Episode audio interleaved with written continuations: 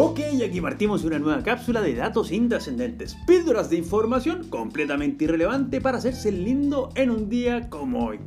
Y pese a que mi papá siempre se ha quejado de que el Día del Padre es un invento de Falabella, déjenme contarles que un 19 de junio, pero del año 1910, en la ciudad de Spokane, en el estado de Washington, se celebra por primera vez en Estados Unidos el Día del Padre. Y este fue creado por la buena de Sonora Smart Dot, quien, luego de escuchar el sermón en la iglesia en que se hablaba del recientemente adoptado en 1908 Día de la Madre, llegó a la conclusión de que su taita, un veterano de la Guerra Civil Americana de nombre William Jackson Smart, necesitaba un reconocimiento parecido. Así es que le comentó a los ministros de su iglesia que podían hacer una celebración similar para todos los papis, el día 5 de junio, que justo era el cumpleaños de su propio padre. A lo que los ministros le respondieron, ok, buena idea, pero cambiemos la fecha para hacerla un poco más piola. Y así se instauró celebrar a los papás en el tercer domingo de junio.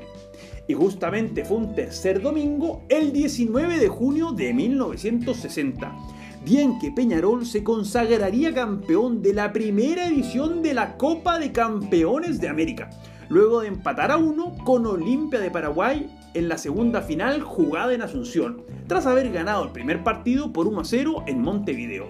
Y pese que hoy en día el torneo se conoce como Copa Libertadores de América, la verdad es que la denominación de la primera versión se mantuvo hasta su quinta edición en 1964.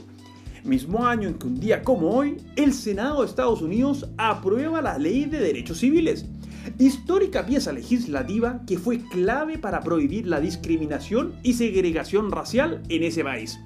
Lo increíble de esta aprobación es que el proyecto de ley logró sobrevivir una práctica de filibusterismo que duró nada menos que 83 días seguidos y que fue liderado por los senadores de los estados sureños del Partido Demócrata.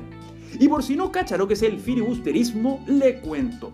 Es una práctica en que uno o varios congresistas toman la palabra y empiezan a hablar sin soltar el micrófono con el objeto de impedir que un proyecto de ley avance.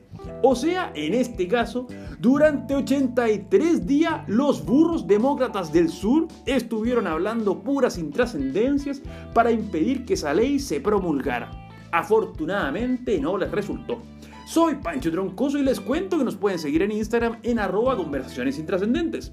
Además, no olviden de suscribirse a este podcast si quieren más datos completamente inútiles para cada día. Será hasta mañana con más datos intrascendentes.